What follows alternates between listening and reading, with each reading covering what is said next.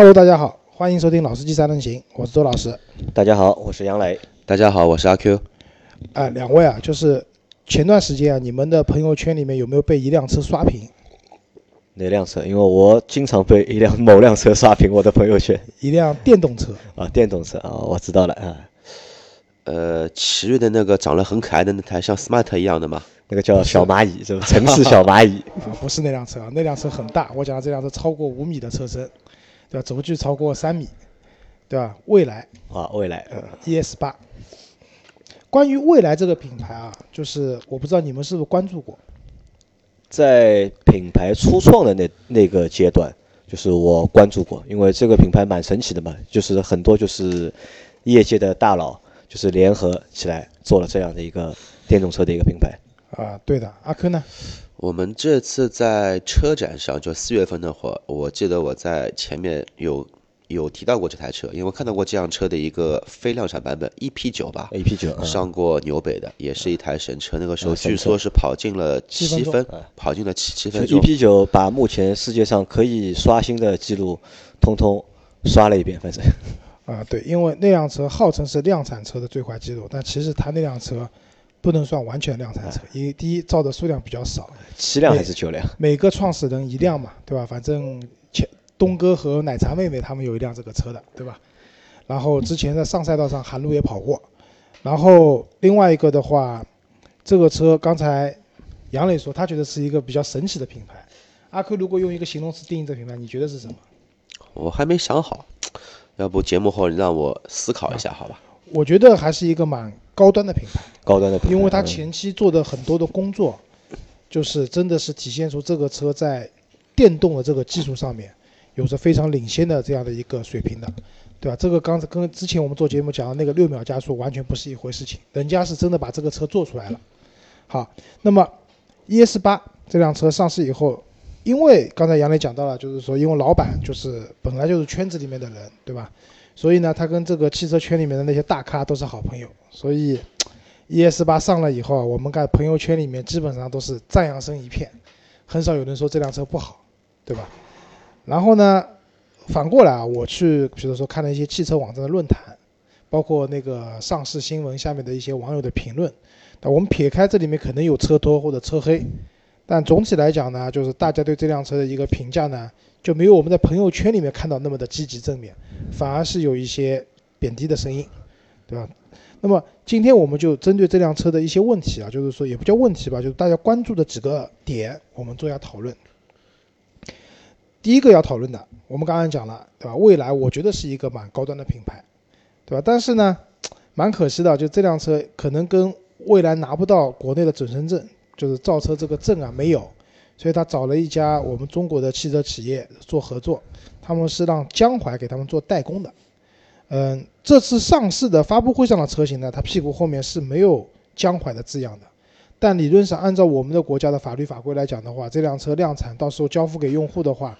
它的尾部应该是会有江淮这样的两个字的，可能叫江淮未来，也可能叫未来江淮，我不知道啊。那么你们觉得这个江淮这两个字对这个品牌有影响吗？江淮，江淮这个这两个字对这个车应该没影响，但是如果是对应的这个品牌的话，多多少少会有一些，因为江淮好像在我印象中造的，可能说最出色的一台车吧，让我想一想，不知道想想不知道有没有想得起来，反正在乘用车里面没有什么能摆得上台面的，就是卡车，但是在商用车领域，它的一些包包括那个我们说轻客啊，包括一些重卡，包括一些拖挂车、半挂车，还是蛮有特色的。因为我们家隔壁也有一个江淮，然后我看了一下，江淮的销量还是 蛮惨不忍睹的。这个店好像也快关门了，除了如果没有电动车在，应该就早早就关掉了已经。那江淮呢，就刚才正好讲到，第一就是说他们做商用车领域还是蛮强大的。以前我听一个人讲啊，就听一个老师傅讲，他说江淮造的卡车价格呢比进口车便宜很多，但是呢，便宜一倍，对，但是呢，它的品质和那些车是差不多的，略差一些。它的价格呢，比一些其他品牌的卡车可能略贵一点点，但它的品质要比他们好很多。所以江淮在这个领域是还是不错的啊。吃了蛮透的。对，另外一个江淮的车子呢，我开过蛮多江淮的车子的，一个是江淮那个瑞风，啊，对吧？那个我不知道算商用车还算民用车，商用瑞风算商用，算商用对吧瑞瑞瑞风算商这用车台应该也算是江淮比较做得好的一台车了。也也属于历史历史一流产品，对吧？现代的 H 一改改改到现在，啊因为在我还是 B 一驾照的年代，我开过那个车，但现在开不了了，我降级了，降到 C 一了。然后还有它那个叫什么瑞鹰，对吧瑞鹰？SUV 对也是对吧？也是 copy 那个现代的某一个 SUV 的一个啊，产品。就反正到阿 Q 嘴巴里面都没有好话了嘛，对吧？然后我还开过他一个轿车，那个轿车的那个型号我一时想叫不起来，缤越和同月，我都开过，哎对同越 RS，哦，我都两两厢的，然后还有一个叫缤越，就是后面写的就是换换一个标，就是那个呃，应该是老款的 E 级车，很、啊对的很神的一台车。那个车，我当时最大印象是五档挂不进去，就是总体来讲，江淮给我们的印象，其实在民民用车领域，其实它的整体的做工啊，包括车子的品质啊，并不是那么高的。所以我个人觉得，对未来来讲，就是后面有江淮两个字，对它来说是有影响的，而且是一个相对来说是负面的影响。但是还行，因为我我插一下杨聊，因为我有我的朋友圈里面大概有两位客户也好，朋友也好，他们已经在第一批已经就是说订购了未来这一台车，然后呢，然后据他们发的一些消息出来，呃，未来只不过是个呃江淮只不过是个挂名，因为它需要这么一个生产证生产证。然后，但是它所有的基地、所有的总装线、所有的一些哪怕冲压件的一些机器人，全部都是由几个我看一下，有中国的四大神手，哦不对，四大神人，像马化腾啊，像谁啊，然后几个大老板，马化腾、刘强东、雷军，还有俞敏洪这四个人投资的这一个独立的工厂，所以说我觉得品质上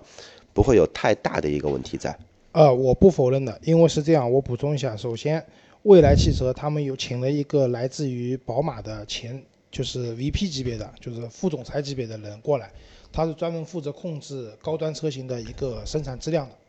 然后就包括就是因为我们知道 ES 八是全铝车身嘛，其实江淮自己没有这个生产线的，也是全新的一条生产线去做这个全铝车身的，然后蔚来 ES 八的它的零部件基本上都是来自于全球的。呃知名的一些零部件的供应商，就是我不否认，就是说这辆车在江淮生产，就江淮叫代工嘛，对吧？它的品质各方面应该是没问题的。我只是说屁股后面的这江淮两个字，会不会影响这个？就像打个比方讲，很多人因为后面写了奇瑞、路虎，就是影影响了这个格调。对，人家就不愿意去买这个原本应该是英国来自英国的一个很高端的品牌，还行吧？就我觉得会有这样的影响，我不知道你们是否同意。呃，同意吧？就我觉得可以把这个 logo 啊作为一个选配件嘛。不是这个字你可以买，也可这个是我老做了，就呃没关系，付两百块钱后面扣个字。哦，那你们蛮贵的啊。开玩笑，开玩笑好吧。那好，我们接着往下讨论啊，就是第二个呢，就是未来它作为一个 就是蛮超前的品牌啊，它提供的服务和那个一般的传统的汽车厂商是不一样的。就首先来讲的话，未来是没有设立 4S 店，也就是我们传统来讲的就是集销售对吧、售后、展示、试乘维试驾为一体的这样的一个店面，而是以用它的以它的用户中心作为替代。那用户中心的话，主要就是可能在一些商务楼啊、闹市的地方，可能有一个店面吧，类似于像星巴克一样，给你一个互动的空间。可能可以喝杯咖啡、聊聊天，和销售聊聊天，来了解下这个车子。其实这个模式呢，和特斯拉差不多。呃有点像，就逼格蛮高的，就是对的，特斯拉像在港汇就有它的店，对吧？你过去以后，销售服务人员也很热情，对吧？进去以后，你会觉得这个店很高级，卖的车也是很高级的。但是没有 4S 店这件事情啊，你们是怎么想的？我觉得可能以后啊，就是大量的就是电动车啊，可能都会用这个模式嘛，因为电动车就不存在就是保养这回事情嘛，电动车也需要保养、啊，也需要保养，嗯，但和就是内燃机的车的保养方式是不一样的，对吧？就不可能不需要那些传统那些工位啊什么就不需要了，就可能对场地的选择上面就是可以就优化很多。污染性没有这么强，因为不涉及到很多的机油的一些更换。但除了机油没有之外，别的东西还是有。啊，因为你它场地不需要那么大嘛，然后不需要具备那么多排污的这种条件，那它完全就可以把就是电设到一些就 shopping mall 里面去，而不像就现在传统的四 S 店，因为四 S 店都很大嘛，所以说就是都比较远，其实这个对用户体验来说是有影响的。反而就是如果能够做成像现在这样的这种用户中心也好，对吧？或者体验中心也好，可能对用户的体验来说，就是这个感觉会好很多，我觉得。不过我不太同意啊，就是四 S 店也是一个品牌宣传的渠道。当你在路上比较好的地段呢，你看到一个逼格很高的店，比如说领克，对吧？领克中心，你过去看了以后，就会觉得这个店里面的给你的格调是蛮高的，对吧？那我觉得其实这是。可能未来这个品牌啊，就是在初创阶段一个没有办法的办法，因为你要去架设传统的销售渠道，去建 4S 店啊这些东西的话，你前期会投入蛮多钱的。而且好的点位都被选走了，已经。啊，对的。嗯，如果你是一个很热卖的车型，对吧？供不应求的，那你可能经销商来加盟你，他们提着现金来找你来建店。但是像这种车子，可能一个月销量一千台，可能都不到的车子。其实没有太多经销商愿意为你花钱的，所以你前期要去建设这样的经销渠经销商渠道的话，就靠自己砸钱。那未来也没有那么多钱去砸，所以我觉得他们是用那个比较讨巧的方式，对吧？那我觉得这个其实影响也不太大，因为它有互联网，有 APP，有它的用户体验中心，还是可以解决你看车买车的问题。至于说后期的维修保养，嗯，据说他们可能会和一些高端的 4S 店进行合作。就别的品牌的四 S 店对的，但是这样的话，我不知道，就是到时候，比如说一辆未来的车到阿 Q 的奔驰四 S 店来做维修保养，会不会受歧视啊？啊，不会受歧视，可能会被阿 Q 转化成就是奔驰的用户来，就对吧？这这个不能这样做。其实我个人对未来这个车还是挺感兴趣的。首先，因为四十多万的车补贴完三十多万，我觉得，而且主要是车牌的原因，其实可以考虑在呃预算范围有这个怎么说呢？呃，能力范围能够得到。第二的话呢，其实这个车，嗯，至少从外观来说，给我的感觉比较不错，而且用的一些机械结构的一些技术，包括全铝的架构，包括空气的避震，包括它的一个什么叫法的一个电机，反正给人感觉逼格真的非非常高，而且整个的一个气场还是不错的。但是我前面看了一些篇报报道，然后他说，在二零二零年的话，要全中国建立一万多家的，然后充电站，一千多家，呃，一千两百家的，一千两百台移动充电桩，然后还有一个是多少家的家的一个那个叫什么的，应该是超级充电站，就类似于像现在特斯拉的那种超级电桩一样。阿 Q 讲到这边，正好是我们下面要讨论的问题啊，就是。未来是怎么解决电动车用户的一个里程焦虑的问题的？它采用的方式是：第一，它有换电服务。阿 Q 讲的就是在二零二零年，呃，按照他们李斌总的讲法，就是在一些主要的大城市，十个城市，嗯，主要的大城市，它会以每三公里为一个，就是可能是半径或者直径的这样的一个密度，部署它的一个叫换电站。换电站。对他们没有超级充电站的说法，为什么？未来的车子，它的那个电池是可以更换的。换电站，然后呢，它还有一个叫电池租赁，就是刚才阿 Q 也讲了嘛，阿 Q 很超前啊，把我们要讲的都讲了，就是价格上的问题。因为现在的车子，它的基准版的话四十四四十四万八，创始版的话的五十四万八，那这些车你去购买的话，都会享受到一些国家和地方的补贴。除此以外，它还可以以电池租赁的方式使用它车上的电池，又可以便宜十多万。那取而代之的是，你每个月需要交一千两百八十元的电池租赁费，以七年半为期限。其实这就是变相的把那个，就是买这辆车的时候，把它的那个电池也可以分期付款，做了两次，降低了你的一个初始的拥有这辆车的购买的一个成本。嗯，对。还有一个就是它叫移动。充充电桩的话，其实就是这次发布会让大通蹭了个热点嘛。但是这个照片我刚刚想说，这辆大通是用电的还是用油的？用电的是。这辆大通，我觉得本身可能应该也是用电。是用电的。对，它会有一个移动充电车这样的一个概念，就是，但我觉得移动充电车更多的是给你救援使用，不可能说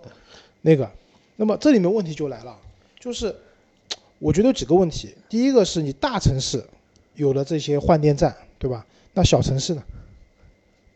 小城市的话，我觉得可能它会先解决大城市的问题，就大城市销量有了，再去想小城市的问题，甚至我想的可能比你还糟糕一点。我甚至都认为这些大城市都比较难去做到。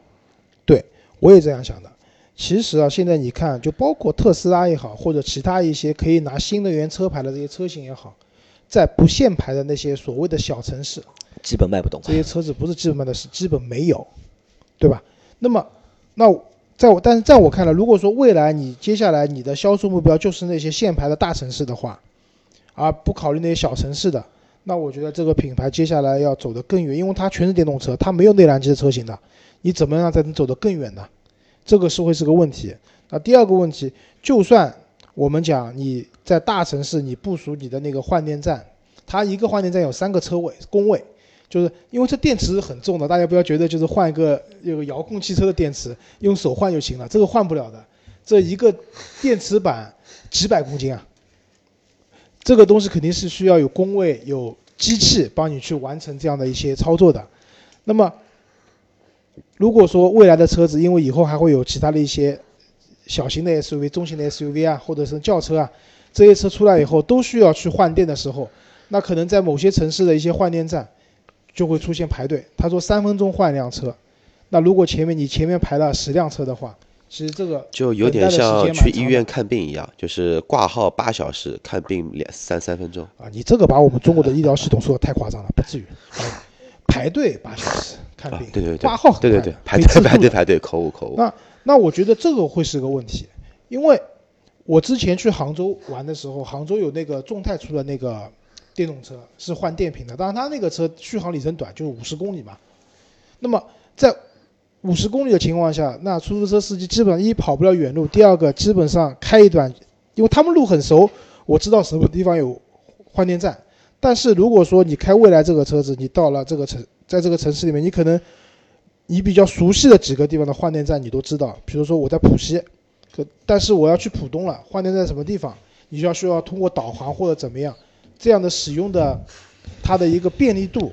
用户感受，我觉得未必是很好的。那这个问题我是这么看的，其实现在定二零二零年要就是十个城市覆盖什么一千两百个这个充电桩，或者是这个换电站这件事情，其实我认为呢，这个是一个就是拍脑袋想出来的一个数据。为什么？因为这些东西其实一定要经过实际的运营之后，才能够获得一个数据。要知道我这个城市有多少车，当然我这个城市的车里面就是它的一个就是换电的一个频率，它的一个周期，然后它的一个范围在多少，然后再去设置我把这个充电站设在哪里，设多少个。所以说这个只有只能等就是真正的运营起来之后才能去完善。现在的这些数据只能说只是一个初始的数据，数据叫理论化的一个东西。对，因为同样是换电站，你这个换电站备多少电池？啊，对啊，备多了浪费，对吧？备少了不够换，怎么办？我觉得这些东西在未来都是要去考验未来这个品牌实际运作的。那现在只能讲，愿望是很美好的，换电这个服务看上去也挺美好的。但我个人认为，电动车还是应该以充电桩，尤其是自有充电桩，你有固定的车位，有自有的充电桩去完成充电，会来得更合适一些。因为李老板他们做用这个方式啊，他他提出是什么呢？他觉得就是目前在中国，可能电动车的用户啊，只有百分之三十五的用户能够满足，就是自家装一个充电站，啊，装一个那个充电桩去解决这个充电的问题。还有百分之六十五的用户可能没有办法去装这个充电桩，那所以用这个就是换电站的方式来解决这个。啊，我觉得就是那句话，想法是挺美好的，但具体落实到什么程度，还是有考验的这件事情。如果说到充电桩这个问题的话，我想插一句，还是看未来这个自己的客户的一个产品定位。如果它定位跟特斯拉是一样高端客户，我可以这么说：十台里面特斯拉客户有十台有自己独立的车位，不可能会有这个问题的困扰。除非说我不买充，除非说我不买这个车了。但是如果说相对来说比较入门，你的一些我们说充电桩的一些车型，比如说像。呃，十万块钱左右的送牌的一些车型，荣威啊、比亚迪啊，那我可以说百分之九十的充电桩都是虚报的，这个才是最实际的一个问题，还是看他自己怎么样一个定位。而且至少来说，第一批的一些未来客户，我的一些渠道的一些信息就是，都是一些业界的一些可能说大佬捧场也好，但当中还会有另外一个问题的是什么？就是我们去看买特斯拉的用户啊，基本上它肯定会有两辆车，特斯拉不是它唯一的一辆车。对对吧？那可能很多人，但他可能有车位，但他只有一个，对吧？这个其实也是蛮尴尬的一件事情啊。就是总体来讲，就换电服务肯定是解决了可能充电桩不到位的这样的一个现状下一个可能有效的方法，但具体落实到什么程度还得未来再看，而且未必想比想跟想象中那样的美好。好吧，再往下啊，好讲产能了。这次先发的是有一个叫创始版，对吧？五十四万八的创始版，限量一万台，它预计是明年的三月份开始交车，但是什么时候完成一万台的交车并没有说。然后基准版的话，便宜十万块钱，它要从明年的十月份开始才开始交车，所以中间的这个等待的时间有点长啊，很长。差不多一年了要，对吧？对，那打个比方讲，可能一个是明年可能针国家针对新能源车型的这种补贴啊、政策政策会发生啊，可变化，能会发生变化。另外一个实际点，北京北京的摇号的话，新能源车和普通的车子它是两个池子在摇号，新能源车比较好摇，但是摇到指标以后，半年内是要上牌的。也就是说，如果说现在有些客户手上有新能源的指标的啊，新能源车指标，但是他很有可能在这半年里面他根本就等不到车，我觉得这个对他来说用户会流失的。而且我们想一下，其实目前我们现在来看啊，汽车的这个发展啊也是非常快的嘛。再过八个月，再过十个月，可能在未来的十个月里面，可能会会有更多的就是新能源车上市，对吧？其实这个当中也是一个，就是我觉得时间拖的还是太长，我觉得。啊，这个也就可能是一个是代工的原因造成的，对吧？另外一个专属的生产线全铝的车身，它这个造起来的时间还蛮长的。另外一个，它因为基准版的话，其实你可以去选配那些高配的配置嘛。那这个选配的话，又是一个大数据的管理，对它来讲，这个产能跟不上。就第一批的种子用户，我看到这辆车，我真的很喜欢，我想买，然后我一冲动，我可能去下定了。但是真的等了半年，可以选择的太多了，对吧？就再实惠一点来讲，我买辆二手的特斯拉，也是一个不错的选择。那所以我看了它的详细的那个就是销售的那个政策嘛，它是这样的，我们可以在它的 APP 上面先选车，选车之后呢，先付五千块钱的就是意向金。你当这五千块意向金付完之后啊，它的销售会主动和你联系，和你联系你要的这个车型的颜色啊、配置啊，确认好之后，他会马上生成一张订单给你，然后这个时候你就需要全款支付了。那你之前如果只付五千块定金的，但是你后面的钱没有付，我我这五千块你可以退，但是你钱付了之后，那这个钱他是不退的，是这不可能的，为什么不退啊？你退你肯定会有损失啊。我觉得这个就是法律法规的问题了，没有理由的。除非那当然了，如果我要如果我买这辆车的话，我交这些钱，我必须跟他约定一个最晚的交车时间。如果过了交车时间你不交的话，那就是你违约了。对啊，如果他交车时间是六个月，你等不等？那我不等啊。你不等，对啊，吧？有中间变数太多了，好吧？那我们继续往下。还有一个就是这辆车，你们发现没有？它的续航里程其实在这个价位的车子里面，它只能算中等偏上的水平。呃 对的，它有七十千瓦时的电池，但是它只有三百五十五公里的一个理论续航值。那你在市区里面开的话，基本上就是三百公里上下了。那特斯拉的 Model X 以它的那个七五 D 作为标准的话，它起步的续航里程是四百十七公里。然后如果说你买北汽新能源的 EU 系列的话，它们价格比它便宜好多啊，它也能达到三三百六十公里的这样一个续航里程。所以，对于那个蔚来 ES 八这辆车的续航里程，其实没有任何的优势。我我我我首先研究了一下，我觉得这个主要还是电池惹的祸。为什么这样讲？因为为了拿补贴嘛。那为了拿补贴的情况下的话，你必须要用国产的电池，所以它的七十千瓦的这个电池组啊，那个因为是国产的，它不像特斯拉他们用的是松下的这样的一个电池芯，它的重量很重。然后我们刚才讲了，那个 ES 八是全铝车身，但是加了电池以后，它的装备质量达到两千四百六十公斤，将近两点五吨。特斯拉那个 Model X 一百 D 只比它重了一公斤，但是人家的电池要比它多三十千瓦时，所以它的电池因为是国产的缘故吧，不但续航里程短，而且车身也变得很重，我觉得这也是一个问题。然后之前他们讲，他们这个电池为什么设计那么小呢？不是说这个 ES 八放不下，而是因为未来它以后出的所有的车型都是都是这个电电池，所以它最小的那款车，比如说它以后出一个紧凑型的 SUV，也是用这一套电池。所以这个电池其实放在 ES 八上面是其实是偏小的，可能会满足之后一些相对来说小一些车型的尺寸的需要去用，这可能是个问题。你们觉得就是三百五十公里的续航里程够用吗？刚刚室内的话肯定是够了，对吧？